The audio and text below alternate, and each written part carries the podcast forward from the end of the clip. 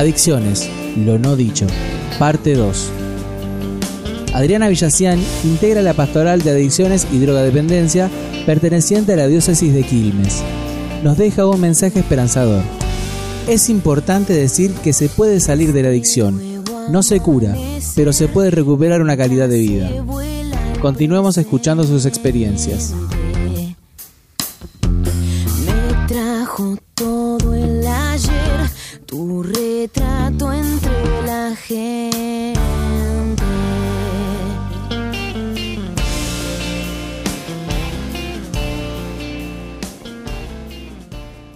Yo creo que todo adicto se da cuenta que lo que está haciendo no le conviene, pero no puede, ¿Y por qué lo hace? ¿Qué pensás? porque no puede.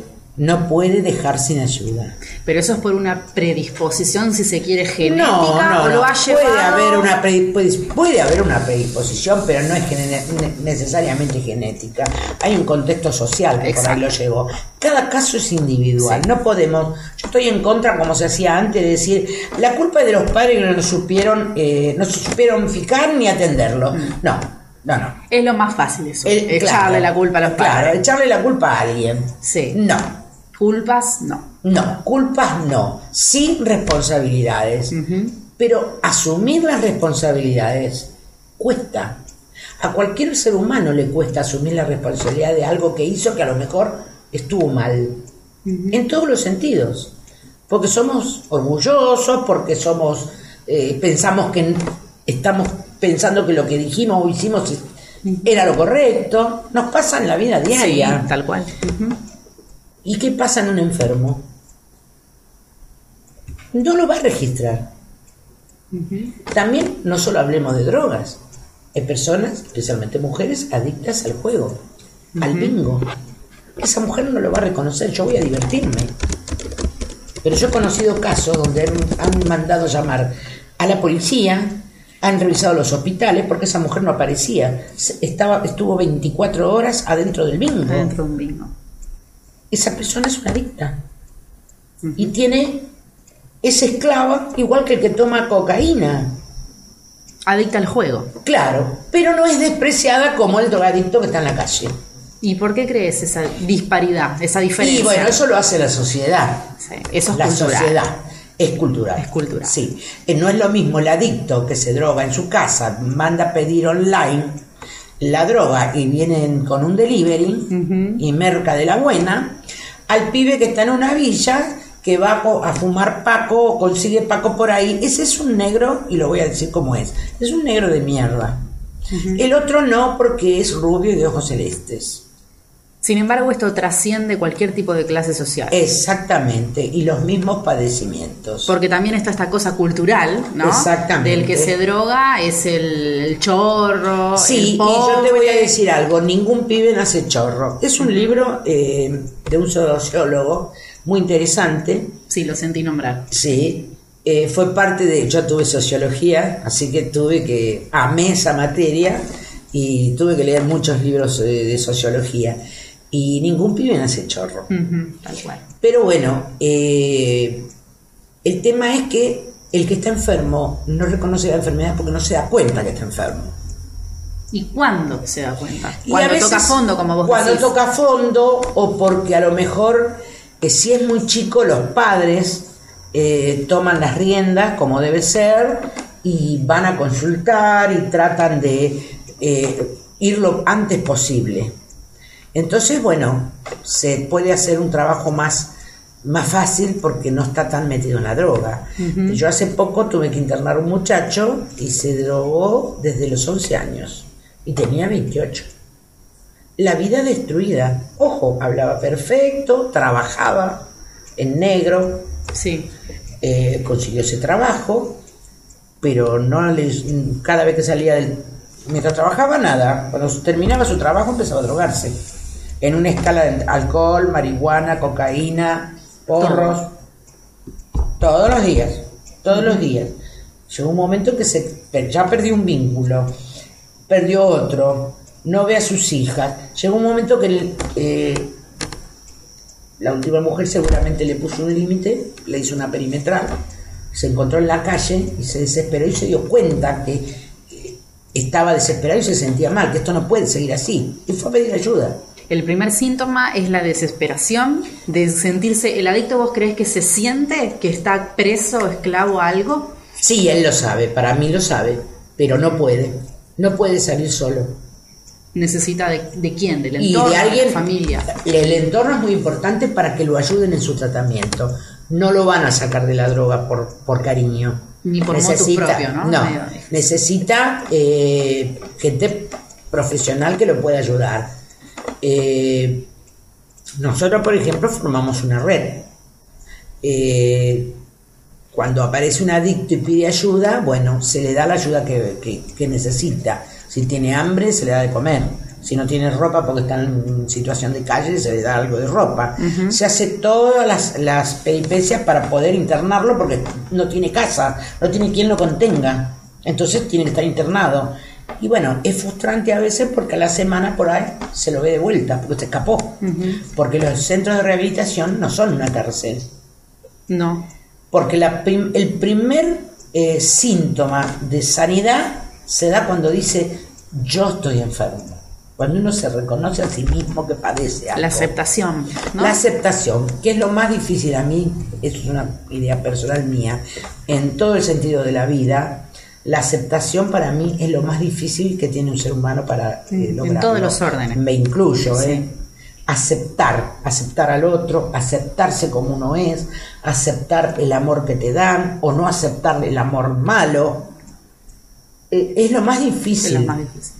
Sin embargo, de ahí, ese es el puntapié inicial Yo creo que sí. para resolver, si se quiere, Claro. todo lo que te está Sí, trabando. pero en un pibe muy chico, por ahí pedirle que se acepte como algo Es al principio es muy difícil. Entonces son los padres que tienen que aceptar que tienen un hijo que tiene problemas, pero no el hijo tiene problemas, la familia tiene Sí. problemas. Pero no porque sea una familia maldita, maleducada, porque no, o porque no le dieron amor. No tiene nada no que ver. tiene que ver con Hay eso. casos donde no dieron amor, hay casos donde dieron mucho amor, porque la droga no discrimina. Está en todos lados. En cualquier lugar, en cualquier sociedad, en los barrios.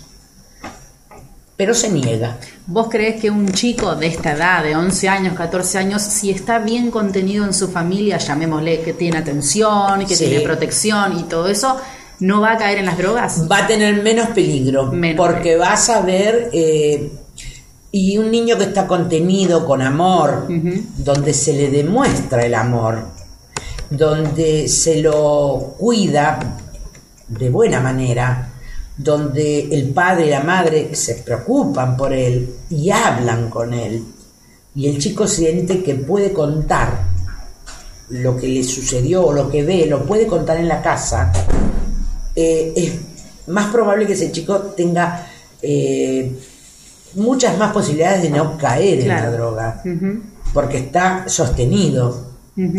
Pero los chicos que están, que la mayoría, lamentablemente es mucho más de lo que se cree, eh, no están contenidos porque los padres eh, están trabajando todo el día y el poco tiempo que disponen por ahí eh, No están, cha- chateando, Sí. están este, mirando un programa, Subiendo una foto. o claro, o le preguntan al hijo, ¿cómo te fue hoy? Bien, no indagan. Con el bien ya está. Y el pibe siempre va a decir bien. Con tal Y que sí. no lo jodan, va a decir bien. Y sí. Hay que mirar a los ojos. Que no mienten. Claro, hay que saber mirar a los ojos.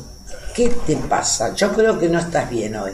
o sea que la comunicación es un pilar Es fundamental. fundamental la comunicación y el cuerpo a cuerpo, cuerpo a mirada a mirada.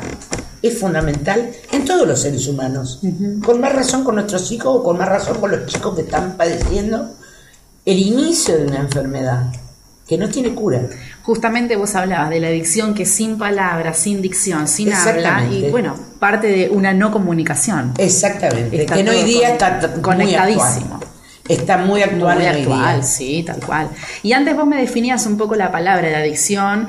Ahora a mí me gustaría que me digas qué es una droga y si podés Ah. decirme los distintos tipos, como Sí, algo, una bueno, síntesis. una ¿no? droga, una droga es una sustancia que ingerimos. La diferencia está en que hay drogas que son legales, que son recetadas. Por ejemplo, una medicación es una droga. Es una droga.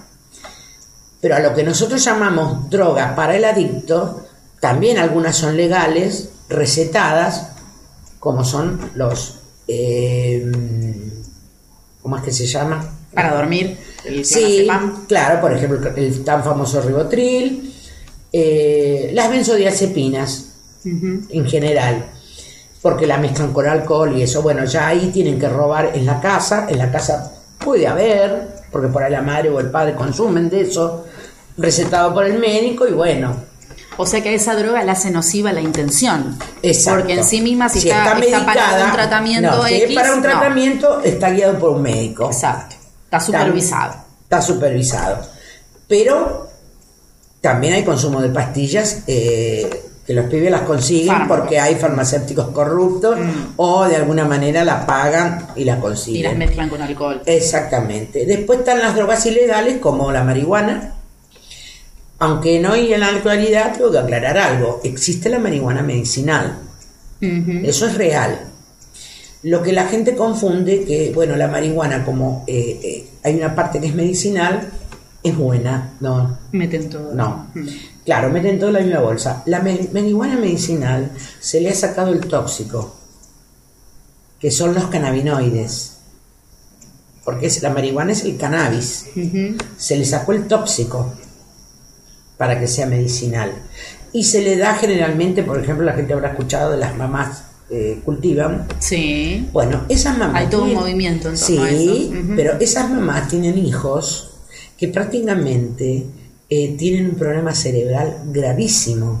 Son niños que ya no van a caminar, no pueden hablar, no pueden nada. Sufren de convulsiones permanentes, 60, 80 convulsiones diarias. Y la marihuana, transformada en aceite, calmaba esas convulsiones. En vez de tener 40 por día, por ahí tienen una. Entonces mejoraban la calidad de vida de ese chico que de por sí ya está deteriorada. Sí, sí, sí. Pero no confundamos al chico sano y vamos a darle marihuana porque le va a mejorar. No, todo lo contrario. Eh, Ahí otra vez el tema de los usos, ¿no? Eh, O sea, claro. no meter todo en una misma Ojo, bolsa. hay una sea. provincia, creo que fue la provincia de Chubut, si mal no recuerdo, está legalizada. Los que necesitan la marihuana medicinal por orden médica van con una receta y se las entregan. Pero hay gente que de repente, ay no, es buena para los callos. La mandan comprar online. Bueno, no. No existe medicación que eh, salve todo. No. Si no, seríamos todos felices, nunca moriríamos, Sí, nunca sí, nos enfermaríamos. sí. O sea, la tomaron como una panacea y no es real. Porque, por ejemplo, la marihuana que se consume hoy no es la misma marihuana que se comía en la década del 70, cuando yo era una piba. Porque fue mutada genéticamente. Entonces, hoy es más poderosa, y es más poderosa la marihuana hembra que la macho Mm. y la fluorescencia. De, de esa marihuana sacan el hachís y el hachís es nocivo Sí. totalmente. Entonces, eh, pero claro, se ha ido como naturalizando y los que están pro marihuana, que hay grupos, hay revistas, está la revista de... Sí, sí. Bueno, THA. Sí. Eh, la ponderan. En Córdoba hay una clínica de la marihuana donde el tipo es un político y está llenando de plata, porque todos viajan a Córdoba para que les dé la, la- la marihuana medicinal. Pero hay que tener plata, ¿eh? Bueno, Bueno, hay un detrás, ¿no? eh, hay un detalle, todos negociados. Entonces, tenemos que saber, esa por una parte. Después está eh, el alcohol como droga, es una droga el alcohol. No las, porque a veces la gente lo separa. No, no, eh, él, él no es un drogadicto, eh, toma alcohol. Eso justamente es lo que te iba a decir. No, qué, no. qué curioso, ¿no? Que no se lo involucre en el Claro, grupo de las porque drogas. como está dentro de lo que es la droga legal, como el cigarrillo. Entonces el, el que toma, un adulto, está perfecto, que si quiere tomar un poco de vino con la comida, lo haga. Ahora, la persona que se excede y ya cambia su conducta y cada vez quiere más alcohol, es un alcohólico. O sea, es un adicto. Y tiene los mismos problemas Solo que en lugar de consumir, no sé, marihuana, O consume, cocaína consume alcohol. pero es un adicto al fin. Exacto, es un adicto. Después están las drogas, este, bueno, se, se clasifican en depresoras, inhibidoras. Por ejemplo, el alcohol es un estimulante al principio, pero después es un inhibidor cerebral. Porque, por ejemplo, el tímido, los pibes van, es medio tímido, toman un poco de alcohol y ya son los galanes del, del baile. Se desinhibe. Se desinhiben. Qué bien. A la otra vez tomo más y a la otra vez tomo más. Bueno, con las chicas pasa lo mismo. Eh, pero es una droga depresora del sistema nervioso. Después están las estimulantes como la cocaína. Son estimulantes. Eh, la cocaína es peligrosa como toda droga, pero es más peligrosa todavía. Después están, bueno, las drogas eh, de los pobres, como quien dice, el paco. El paco. El paco es lo que es la pasta base. Es lo que quedó en la olla. La olla se La le llama donde preparan la cocaína que lleva, aparte del clorhidrato de cocaína, lleva, le aplican querosén, eh, bueno, un montón de cosas dañinas. Lo que quedó pegado en la olla, digamos, Ujú. esa es la pasta base. Con eso se les ocurrió hace unos años elaborar el paco. Y el paco es eh, mortal. Es fumar un paco es fumarlo un segundo y ya el que se hace adicto al paco tiene que estar fumando permanentemente para lograr el efecto. Y causa graves deterio- deterioros cerebrales. Es igual que los que aspiran. eh, ¿Cómo es que se llama? La, se me fue de la cabeza. No pasa nada. Los que aspiran Sí, eh, las sustancias. Sustancias. Sí, como ser los pegamentos. sí. Bueno, eh, también, Nafta también lo sabía. claro, sí, también alto daño cerebral causa. Y después están otras, eh, son las, las drogas de diseño, como el éxtasis. eh, Las pastillas, Las. Sí, que son eh, eh, las drogas de diseño están en la alta clase social, pues son caras, pero son altamente nocivas, fundamentalmente, y ha muerto gente por eso en los boliches, justamente porque la persona se deshidrata Se completamente, deshidrata. Y bueno, ahí está el negocio, no te vendo agua, pero pagala, y si no, morite, Ujú. porque es así, no, impor- no importa, morite igual. Y acá otra vez, lo social, lo cultural, lo político, lo la económico. falta de control, lo económico, como, como hay otra vez lo que vos decís, un camuflaje, ¿no? Una Sí, complicidad. y la complicidad social. Siempre.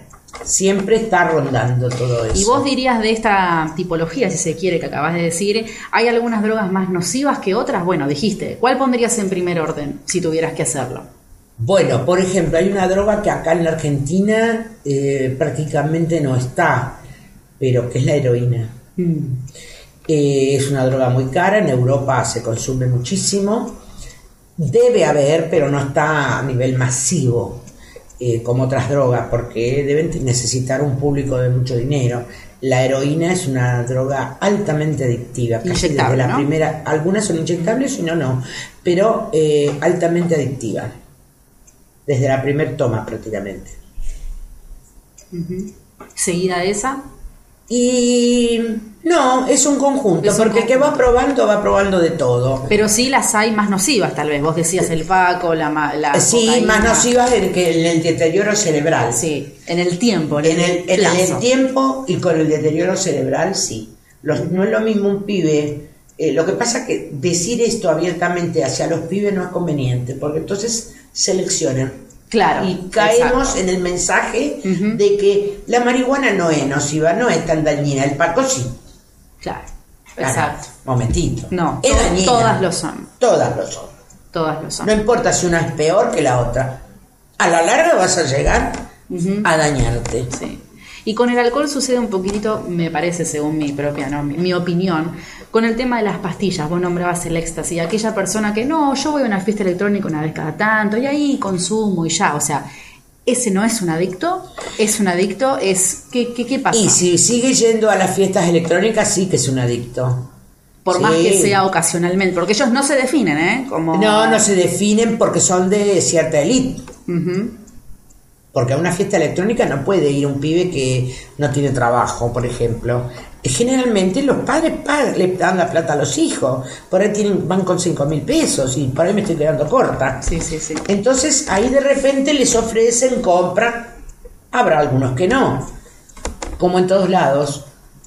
Pero eh, es una droga cara. Y es más, yo el año pasado fui a un congreso donde eh, habló una médica de emergencias eh, que trabaja los sábados.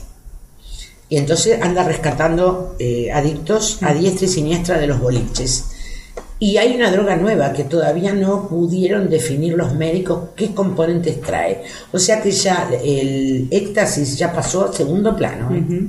También eh, existe drogas eh, que se piden al extranjero online y están vendiendo, por ejemplo, la marihuana disfrazada de sales de baño.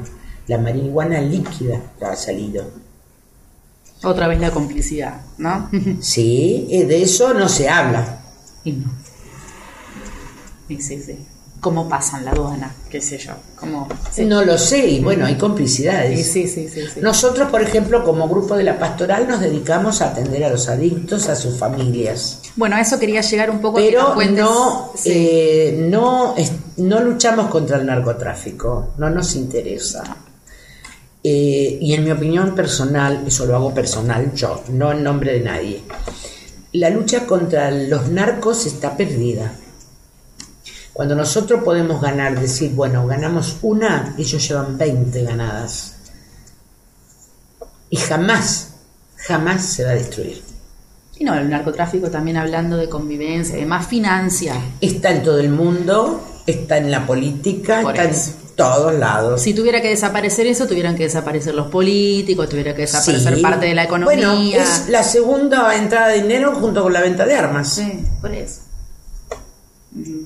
Entonces, nosotros no luchamos contra el narcotráfico, nosotros luchamos para salvar vidas. Un cliente menos es una lucha ganada. ¿Y qué crees sobre el plan político que hay en este gobierno? Sin entrar tanto en inclinaciones ni demás, pero en cuanto al narcotráfico. Y bueno, yo te diría que es una fachada. Porque si un político tiene cuentas offshore donde depositó millones y millones y millones y hace un blanqueo de dinero, tranquilamente, ¿qué le puede decir a los narcos que hacen blanqueo instalando clínicas o instalando negocios eh, multimillonarios? Están haciendo blanqueo y todo se sabe. ¿Eh? Entonces, no les creo a nadie de que luchen contra el narcotráfico. Esas son, para mí, son mentiras. Yo preferiría que dedicaran un poco más de dinero para la atención de los adictos. Y eso no lo hacen. ¿Por qué? Esa es la gran pregunta. Estás luchando contra el narcotráfico y dispones de cierto dinero, pero no tenés dinero para eh, la rehabilitación de adictos. Y hay una ley de salud mental que dentro, en el año 2019-2020, no va a permitir abrir más clínicas. Y que mucha gente no lo sabe. No, ¿no? lo sabe. ¿Eh? ¿Y van a quedar en la calle un montón de personas? ¿Cómo hacemos? Cada vez hay más gente tirada en la calle. Y no necesariamente son adictos. O duermen adentro de los hospitales. Entonces, hay todo un problema social que se va, está agravando. Porque con una política neoliberal las cosas van de mal en peor, eso es mi idea. Respetando la de los demás. No. Pero es mi idea. Se agrava todo. Se agrava la salud. Hoy los, los hospitales no tienen insumos. La gente dice nunca los tuvieron. No. Yo, he estado, yo estoy dentro de lo que es el tema salud y sé que hubo épocas que tenían insumos y sé que ahora no lo hay. Lo viviste y lo podés contar. Sí, lo- yo hablo de lo que yo sé. De oído puedo decir, me contaron, pero no lo puedo dar por cierto. Y contanos, Adriana, un poco sobre tu trabajo y si podés decir distintos puntos, distintos lugares donde cualquiera que nos esté escuchando o lea esta nota pueda acercarse o pueda a quién pueda extender Bueno, una mano. la pastoral de drogadependencia, eh, nosotros nos reunimos en la iglesia de Lourdes, donde ahí trabajamos, dictamos seminarios. En Quilmes. En Quilmes, la avenida Calchaquí y 12 de octubre prácticamente. Eh, dictamos seminarios que este año que viene van a ser de form- formativos, de formación, o sea que van a ser más, supongo yo, más, más importantes. Eh, donde se ¿Al dan público en general? Eh, bueno, eh, se reparten las invitaciones en las iglesias, cosa que yo voy a insistir porque no estoy de acuerdo. Yo creo que tendría que ser abierto a todo público. Porque la- hay gente que no va a la iglesia, entonces no se enteró que existe seminario. Lo hacen por una cuestión de capacidad de edilicia, a lo mejor. Bueno, Pero otra se vez llene- el problema de la comunicación. Claro, pero que se llene el cupo hasta donde sea. Es mi propuesta, que sea abierto al público, a cualquiera. Eh, bueno, se dictan talleres de distinto tipo, entonces la gente va aprendiendo lo que es la adicción, todo, hasta el, desde agosto hasta diciembre, digamos, ¿no? Hasta los primeros días de diciembre que terminan los talleres, el seminario. Este año nuevo se va a haber algunos cambios, todavía no, están bien definidos, así que no lo puedo contar porque yo tampoco lo sé. Se planea hacerlo más extenso, más quizás con eh, que esté dentro de la cedronar, algo, algo así me explicaron. Bueno, mientras sea algo que dé progreso, mejor. Eh, la gente que va ahí va voluntaria y generalmente algunos se quedan para después colaborar. Son gente que siente la necesidad de prestar una colaboración. Bueno, se ubican donde cerca de donde viven o van a, la- a los, lu- a los lugares de autoayuda más cercanos y ahí le dan una función de lo que aprendieron o que saben. La pastoral de la escucha es un taller muy importante que se da porque le enseña a la gente a saber escuchar. Porque hay que saber escuchar al que sufre. En este caso al adicto y a sus familiares. No cualquiera puede saber escuchar. Hay gente que le hace daño, no, no, no puede hacerlo, Sí, bueno. sí, No sirve para eso, pero puede servir para otra cosa. No todos somos iguales. O sea que los talleres, podríamos decir, dan herramientas. ¿no? Exacto, sí, dan herramientas, vienen exadictos que cuentan su experiencia también o se, se- se ven reforzados con esos seminarios. Después se dan talleres eh, educativos en escuelas, Eh, llaman y piden eh, de talleristas para dar una charla o lo que yo digo que lo mejor son los talleres, que no es una charla, son Sí, sí, sí. tres o cuatro talleres Es que en un encuentro a un de- tampoco. claro, a un determinado grupo donde se trabaja y va a quedar algo más efectivo. Eh, son talleres preventivos, pero también de detección, porque sabemos los talleristas detectar donde hay a lo mejor un caso problemático y por ahí a esa persona, bueno, se la puede Ayudar, a- ¿no? ayudar, hablar, y esa persona puede acercarse y decir, sí, a mí me está pasando esto, lo que vos contaste me está pasando a mí, quiero ayuda. Bueno, ahí intervenimos. Claro.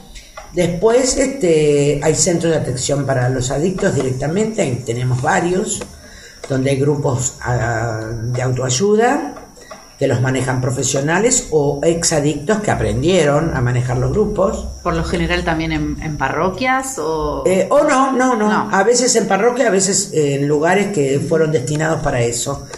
Eh, yo misma hace poco abrí un lugar acá, me, di- me cedieron el espacio en la parroquia Sagrada Familia de Verazategui, la, la parroquia principal, la que está en el centro. Bueno, porque no es fácil lograr un lugar físico. Nadie lo tiene y por ahí vas a pedir y nadie te va a ofrecer un local para eso. Entonces, bueno, las iglesias están abiertas y conseguí el espacio los miércoles de 16 a 18. Ahí atendemos, estoy atendiendo yo y está una psicóloga conmigo que se agregó al, al, al staff, digamos. Así que somos nosotras dos que estamos dispuestas, es por supuesto un servicio totalmente gratuito. Ahí sí, ya un poco más direccionado hacia... La adicción, la adicción adicto, ¿no? y la contención eh, familiar. Nosotros internamos a un muchacho, seguimos eh, su proceso y ahora este, la esposa está siendo contenida. Y de repente le está faltando trabajo y se le pidió el currículum, se envió el currículum a algún lado para ver si se le conseguimos trabajo. O sea, nosotros hacemos varias cosas. Varias. Porque con solo. No o es sea, solo la adicción. Claro, en- vamos a desmitificar esto. La, la pastoral de drogadependencia no va a decir ponte a rezar, hija mía. No.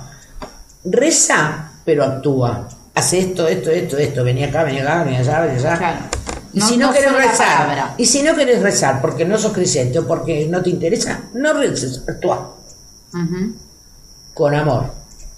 Porque en definitiva lo que hacemos es un acto de amor al prójimo. Sí. Y sin eso no somos nada, en mi opinión, nadie.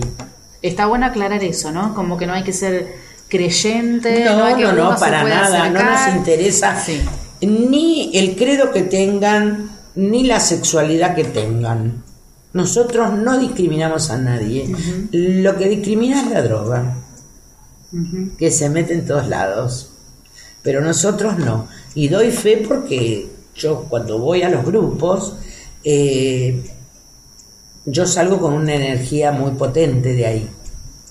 Eh, porque es un dar y recibir amor aunque no se lo diga. Se percibe. Se percibe, fluye, fluye. Y es más, eh, cualquiera cuando, si yo preciso ayuda, por ejemplo, por X motivo con respecto a la adicción, tenemos un grupo donde, de la pastoral donde el que pueda va a venir a darte una mano como sea. O te va a mandar un mensaje, hace esto, hace aquello. O sea, yo también me siento respaldada. Y sí. Porque es Estás en importante un, también. perteneces a un grupo Exacto. También es importante sentirse respaldado. y trabajar de forma colaborativa. Sí, porque si no, eh, solo eh, trabajo muy Es complicado. frustrante, complicado. Entonces uno se, se siente respaldado por otro, es mejor. Así que por un lado tenemos el tema de los talleres que nos dan herramientas, son Sí. formativos, no solamente para el adicto, sino ex adicto, su entorno, o talleristas o personas que quieran ayudar. Están Exacto, abiertos en al el público en seminario, general. sí. Luego tenemos en Sagrada Familia, después igual vamos a detallar bien las direcciones. Ya ahí sí para el adicto y su entorno, quizá. Y luego tenemos Sí. la pata educativa, ¿no? De los Sí. talleres en la escuela. ¿En- Sí. ¿Con qué te enfrentás? Cuando, ¿Con una cierta reticencia? O... No, bueno, a mí me, por ejemplo, en la primer taller que yo hice, lo tuve que hacer sola, es conveniente ir a dos, pero lo tuve que hacer sola porque no tenía nadie, era la tesis. Y yo le elegí prevención educativa, entonces fui al consejo escolar y lo hice todo legal, como corresponde, bueno. Y me enviaron a una escuela, acá en Verazategui, que la directora creía que me habían mandado a mí para ayudarla. Estaba re contenta. Cuando se enteró que yo venía por motus propios, se decepcionó, porque llevaba años pidiendo ayuda. Yo elegí, yo, yo tuve que, por ser la tesis, tuve que crear un taller y desarrollarlo yo, por mis propios medios y con mis gastos. Eh, era una escuela donde no tenía, mm, no tenían proyector, nada, una escuela humilde. Entonces lo tuve que hacer todo, digamos, verbalizado, con láminas que llevé. Cuando fui, obviamente la mayoría de los chicos era de secundaria básica en ese entonces, tenían entre 12 y 13 años. Y el tema del taller se llamaba diversión sin alcohol para hacer entender que uno se puede divertir sin alcohol, de, de Sí, esa sí, sí. manera, ¿no? Y bueno, armé ciertos grupos tan tan estructurados que volvieron a colocar los bancos como estaban y se sentaron rígidamente estructurados como en la escuela. Eh, bueno, eh, les dije quién era, contentos al principio porque no iban a tener clases con otra profesora, que se ofreció a ayudarme, le dije, bueno, bueno, está todo lo que te parezca importante. Di la charla, fue difícil eh, hacer el taller porque gritaban, no escuchaban. En el taller no se reta a nadie, el taller es voluntario, el que quiere escuchar, escucha y el que no. Pero se trata de hacer silencio. una dinámica, Claro. Pero inclusive tuve que cuidar mi cartera, bueno. Claro. Bueno, cuando voy a dar el último taller, el segundo taller, que fue el último porque no había tiempo para más, me encuentro con una grata novedad. Bueno, los chicos vini- cuando me vieron vinieron a saludarme. Le digo, sí, vivo, porque si no van a tener clase, ¿no? No, no, doña, usted es una capa. Bueno, sí, vamos a ver. Se acordaban exactamente todo lo que había hablado. Dentro del bochinche ellos escucharon todo. Es muy importante a veces detectar al líder. Siempre hay un líder. O dos. Porque te la puede dar en contra. Porque siempre o- el líder va a sí. molestar o te va a aprobar. O te va a apoyar. Bueno, yo tengo la habilidad de manejarme bien con los adolescentes hasta ahora, este, porque he tenido varias muestras de eso. Y el líder era un pibe de 14 años, me di cuenta enseguida y me empezó a cargar, porque esto con una anécdota, Sí, ¿no? sí. Cuando yo hablaba de prevención, de lo que significa la palabra prevención, significa prever lo que va a venir. Entonces, la explicación es que yo les daba a ellos es, si yo sé que allá en la otra cuadra hay un pozo, porque ya lo vi, cuando camino me voy a correr, no voy a pasar por arriba del pozo porque me voy a caer otra vez. Entonces, prevenir es mejor que curar, ¿no? Bueno, entonces empezó a cantar Tuli, Tuli, Tuli, Tuli. Bueno, una maestra quizá lo habría retado. Digo yo, el tallerista no hace eso.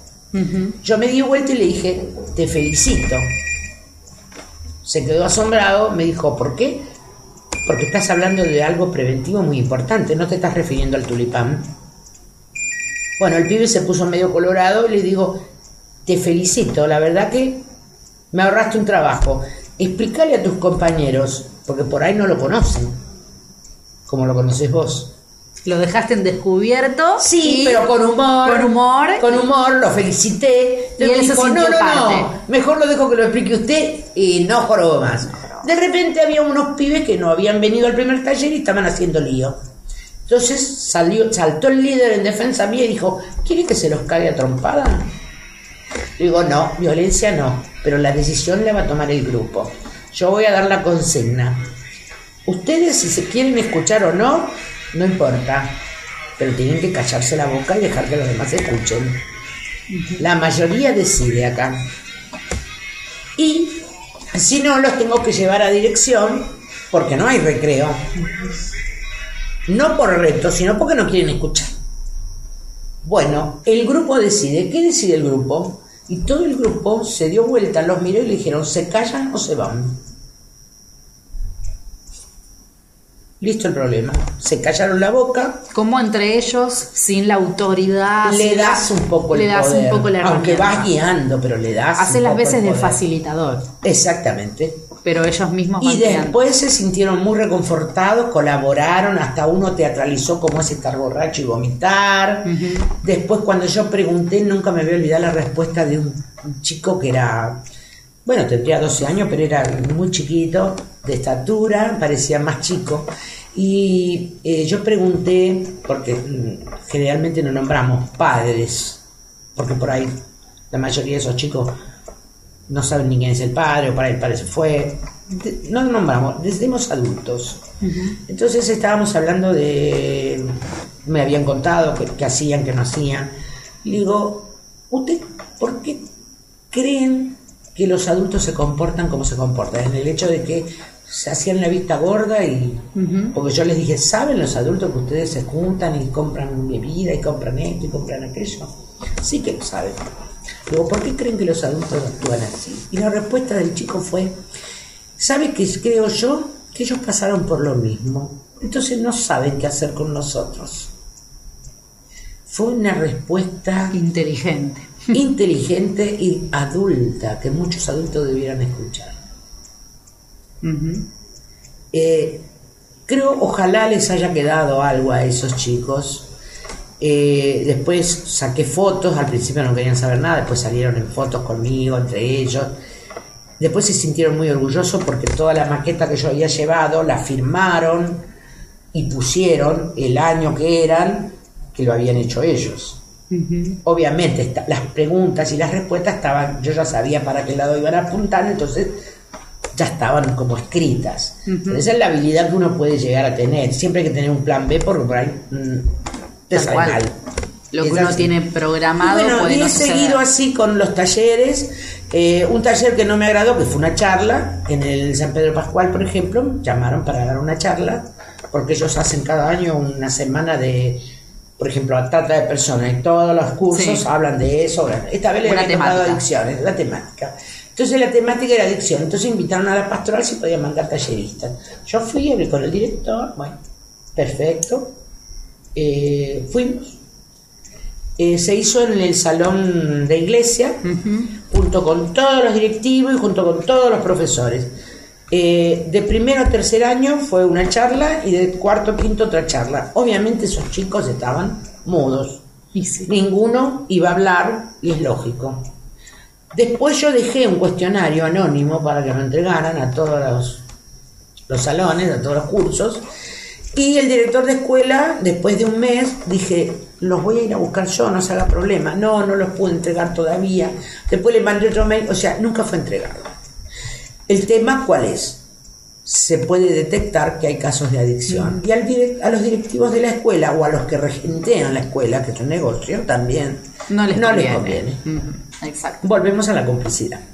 ¿Cuál es la gracia de hacer un taller con los profesores y los directores? Es obvio que ese chico No no, no, se va a sentir. eh, No, no, Yo los talleres cuando doy la, eh, cuando me llaman para un taller voy con mis condiciones. Sí, sí. Si no el taller no lo hago.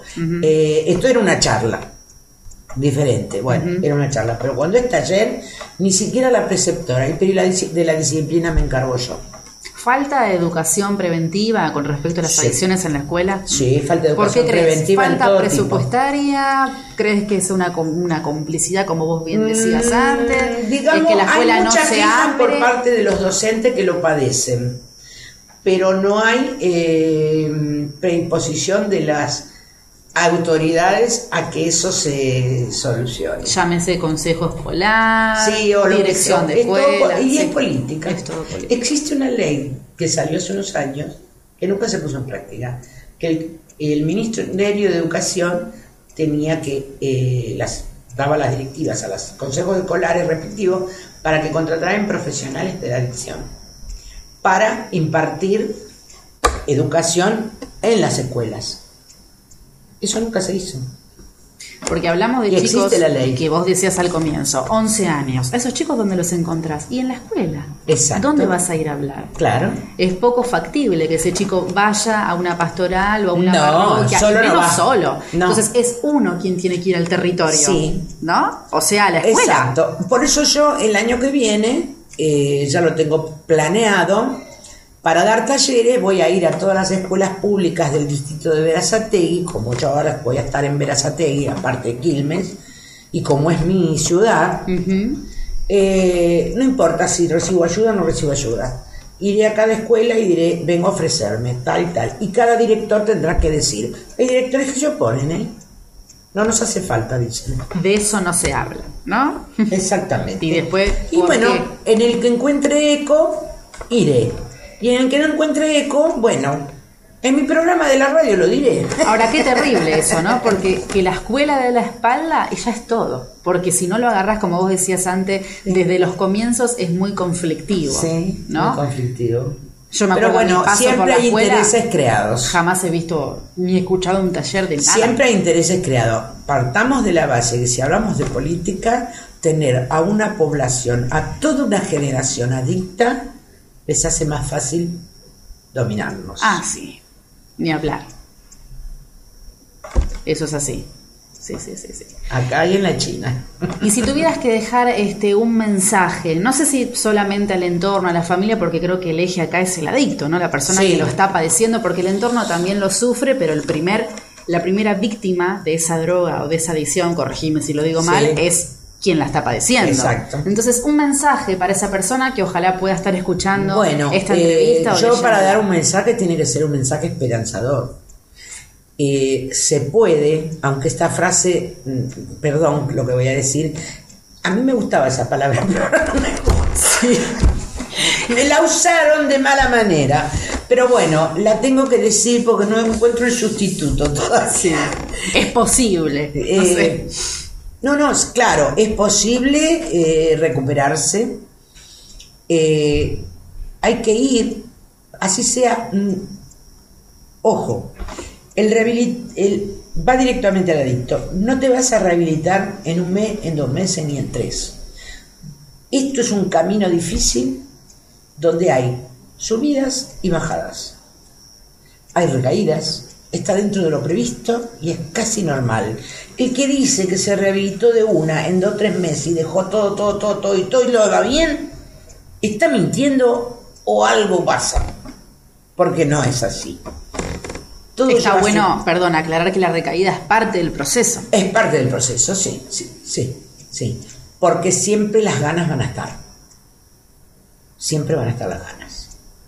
Pero una vez que se rehabilitan, esas ganas pueden ser vencidas con estrategias, con un modo de vida, con el haber recuperado vínculos.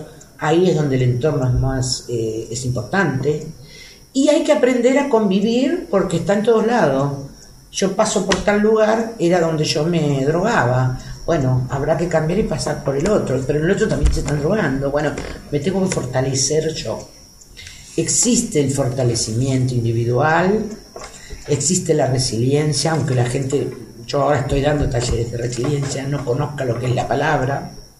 Ese, el significado de resiliencia es pasar por un momento de adversidad, por una crisis o un trauma, y salir fortalecido de ella. Y el adicto, cuando sale de una adicción, es un ser resiliente. Entonces merece doblemente sentirse orgulloso, porque es un resiliente que generalmente se dedica a ayudar a otros. Entonces, este, es importante dar ese aliento. Eh, se puede salir de la adicción, no se cura, pero se puede. Se puede recuperar una vida mejor que a lo mejor de la que antes tenías, diferente quizás, probablemente, con toda la experiencia y que quizás a tus hijos le vas a transmitir otras cosas. Y de eso se trata. ¿Y el mensaje para el entorno? Para el entorno, el mensaje yo diría mm, a los padres, no soy de dar consejos categóricos porque me parece que cada familia es única. Pero aquel padre que, está descubriendo, que está descubriendo, yo quisiera ir en particular a ese que está descubriendo que, algo raro pasa. Bueno, el que sospecha que no dude un instante de recurrir a un lugar donde traten adicciones, eh, puede ser estos lugares que son gratuitos, eh, a averiguar, a hablar. Puede que a lo mejor, y en la mayoría de los casos tienen razón de sospechar, y quizás lo agarra a tiempo. Y si no es así, bueno, mejor, aprendió algo y le sirve. Todo sirve, aprender siempre sirve pero yo les aconsejaría recurrir, no quedarse con la duda, ni con la sospecha y quién sabe que sí, quién sabe que no, no. Ante la primera duda, anda a averiguar. Y ayudar. Y sí, ayudarte a vos mismo, porque de esa manera eh, a veces los adictos no van de una, van los padres o va la madre, van la mayoría van mujeres. Es, generalmente es así, igual que en las cárceles, van mujeres. Entonces, este, averiguan primero cómo pueden hacer y quizás con el tiempo se le va dando la estrategia para que traer a esa persona, al, adicto. Y ambos tienen que ser tratados, ¿eh? No solo el adicto, porque el adicto no es eh, la basura de la familia. No, no, no, es un seguramente sea el emergente, es el que está denunciando sin palabras lo que ocurre en la sociedad, en la familia, en el barrio, lo está expresando, lo está expresando con su adicción.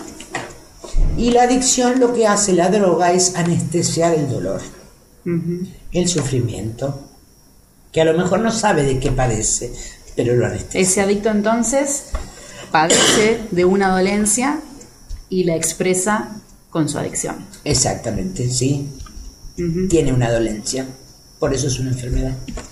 Súper interesante y podríamos estar hablando horas. 5.000 horas, pero bueno, no queremos detenerte más, agradecemos tu tiempo y te felicitamos desde, desde Prisma Producciones porque la verdad es un gran trabajo lo que estás haciendo. Lo que hacemos, en lo que hacen el lo que hacemos, Pastoral de Drogadependencia. Yo soy un integrante más. Y que cuán necesario sería que esto se multiplique, se multiplique por todos lados y se ramifique porque bueno, es, es más que necesario. Sí, sí, sí, más que necesario. Bueno, gracias, Adriana. gracias, Ivana, vos. ¿eh?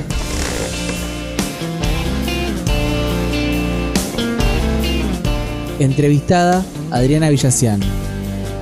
Producción periodística y reportaje, Ivana Niti. Edición y voz en off, Julián Retamoso. Prisma Producciones 2017. No soy tan frío, no todo es lo que parece. Mi sangre has visto correr como el fuego tantas veces, aun siendo tu caminar,